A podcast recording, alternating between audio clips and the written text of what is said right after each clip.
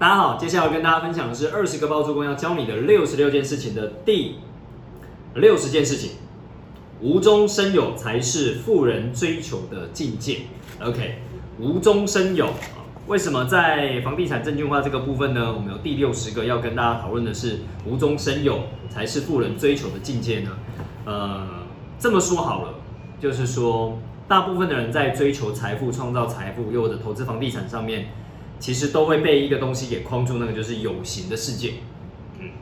那如果大家能够愿意再去参考更进阶的一些书籍的话，比如说我们最常推荐的其中一本书叫《失落的致富经典》啊，以及啊财富建造系统，像这些书籍里面呢，他们在谈的有一个很重要的重点，都是如何用呃这个呃无形的财富啊来去做创造。也就是说，有限的、有形的，它有一个很麻烦的地方，它用完就没了。既然是有限的，代表它没有办法一直复制。那对于无形的呢，都是可以一直复制下去的。我常常会讲一个比较简单的呃逻辑跟例子好了，就是呃一般人的天赋才华，其实每一个人都要非常的重视你自己的天赋才华，因为你的天赋才华是源源不绝的。也就是说，你会了一个能力，那这个能力就会一直在你身上。你可以一直拿这个能力来去跟别人做交换，所以当你跟别人做交换了之后呢，代表你可以换得了一份价值，但你也可以再找第二个、第三个、第四个，不断的去换所谓的第二份、第三份、第四份的价值，所以这个是源源不绝的。我会用到的就是你的时间，但至少它相对于你手上可能只有两万块、五万块，它用完就没有了。这样的状况底下呢，会是比较容易去创造所谓的无中生有的。好，那为什么要从这个比较小的东西开始讲起的原因，是因为人们常常都会忽略这些很基本在自己身上已经有的，呃，我们讲说资源或能力，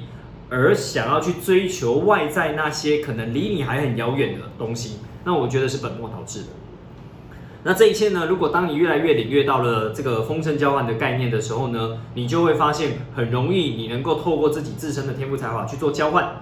交换的过程当中呢，你过程当中只要能够加入一些财商，那你就可以从中去收取所谓的呃收益啊或金钱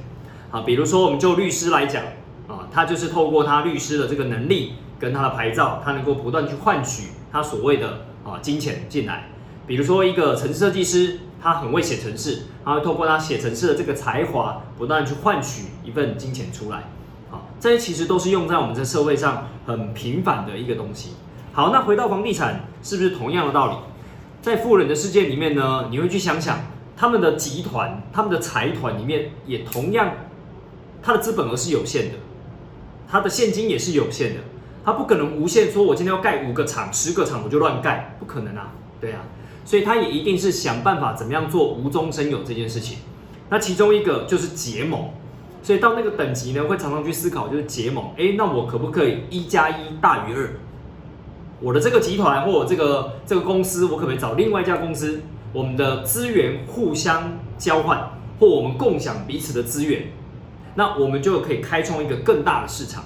那这也是无中生有的一种啊，就是好像看似在我们个人。跟个人之间可以用的，其实，在呃公司或在财团，其实他们也都是这样子用的，只是因为那个交换的效益，大家平常没有练习的话看不出来，所以以至于你不常去用，那你就越来越不会。那在商场上呢，你会发现这些富人他们常常用，好，关键就在常常用哦，常常用，越用就越有熟练，越用就又越有那个经验值，所以它用起来呢的效益就会越来越高。所以这是一体两面的，就是如果你停留在原地不去做相关的事情，那就没用。但你愿意开始练，你可能刚开始，呃，我可能有这个天赋才华，我可能不是最厉害的，但我至少赢过百分之三十的人，那我就拿这个能力去跟那百分之三十的人做交换，那是不是我可以越换就越厉害，越换越厉害？同样的，我开一家公司，刚开始我这家公司的能量跟能力跟资源可能还不够多，那我可不可以去找其他一样同等级的公司？它可能有 A、B、C，我可能有 D、E、F 的资源，那我们可不可以 cross 交换一下？又或者是我们可以结盟一下，互相使用一下？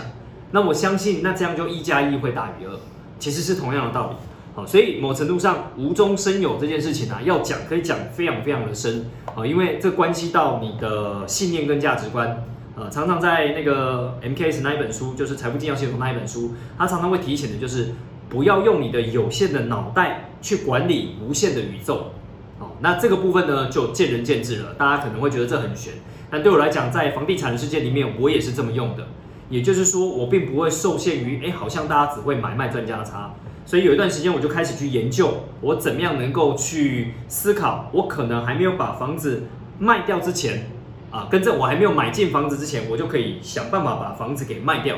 其实就跟很多时候我还没有把呃这个货品进进来之前，啊，那我就已经先拿到订单了，其实是一样的道理。所以这些都是因为我们人的限制性信念，所以导致我们好像只会那一些方法啊，所以导致很多人其实在呃不管投资理财啊，在做生意上面啊，都会有一些限制在。那在这一题里面呢，我们就鼓励大家。开始去思，开始去思考你怎么样无中生有的这件事情，前提是要合法。好，我们是要提醒大家，不是去叫大家做违法的事情，而是前提之下，你还是可以做到合法。OK，那我们这一集就跟大家分享到这边喽。第六十个呃，第六十件事情，无中生有才是富人想要追求的一个境界，好不好？好，那我们就分享这分享到这边喽，谢谢大家。